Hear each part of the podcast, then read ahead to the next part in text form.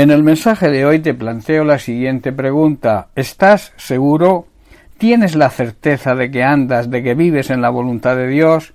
Pablo en Romanos capítulo 11 verso 29 nos dice, porque irrevocables son los dones y el llamamiento de Dios. Hermanos, Dios no da regalos para luego quitarlos, ni se olvida de las personas que ha elegido. El problema está en nosotros. No utilizamos los regalos que Dios nos hace, ni tampoco disfrutamos de ellos. Con el llamado ocurre lo mismo, no respondemos y miramos hacia otro lado. En Mateo capítulo 22, verso 14 Jesús nos dice, porque muchos son los llamados y pocos los escogidos. Dios hace el llamamiento a muchos. ¿Por qué son pocos los escogidos? Se puede plantear esta pregunta. La respuesta es que aunque el llamado es universal, son pocos los que responden a ese llamado, no hay muchos que quieran pagar el precio. En Mateo capítulo 7 versos 13 y 14 Jesús nos dice también que sólo se puede entrar en el reino de Dios a través de la puerta angosta y difícil, porque se requiere pagar un precio. La carretera, la autopista al infierno es amplia y la puerta es ancha para los muchos que escogen este camino. La puerta, sin embargo, de acceso a la vida verdadera, a la vida eterna, es muy estrecha y el camino es muy difícil, y son pocos los que la encuentran.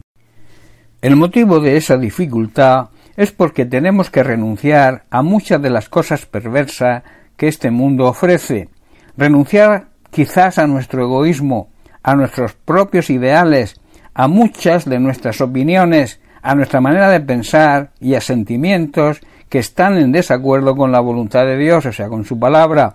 Esto significa que debemos ser obedientes a la guía y a la dirección que encontramos en ella, en su palabra. Es, en definitiva, desear la vida que Dios nos ofrece. Es someter nuestra voluntad a la voluntad de Dios.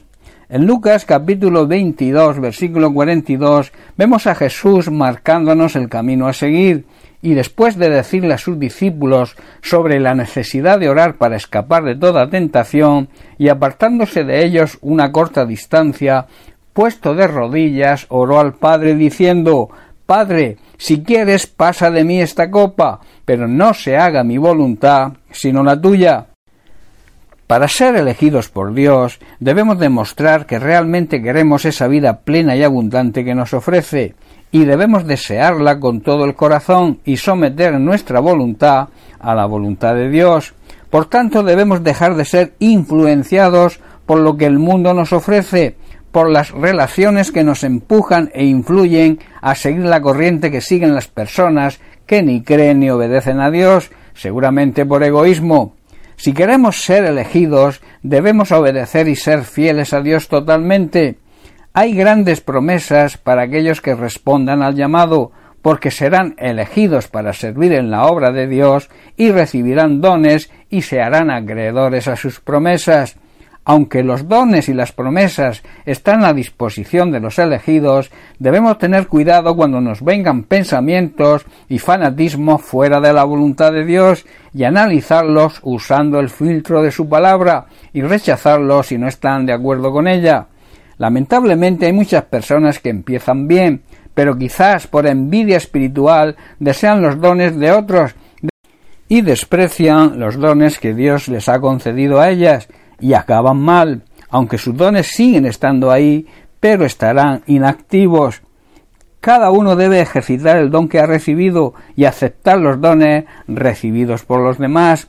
Esto lo marca el principio de Efesios capítulo 5, verso 21, donde Pablo dice Someteos unos a otros en el temor de Dios.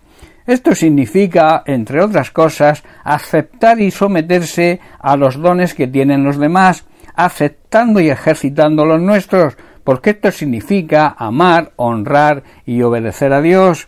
Como he dicho, hay muchos llamados creyentes que desprecian los dones que Dios les ha concedido a ellos y desean los dones de otros, esto significa salirse de la voluntad de Dios buscando la suya propia.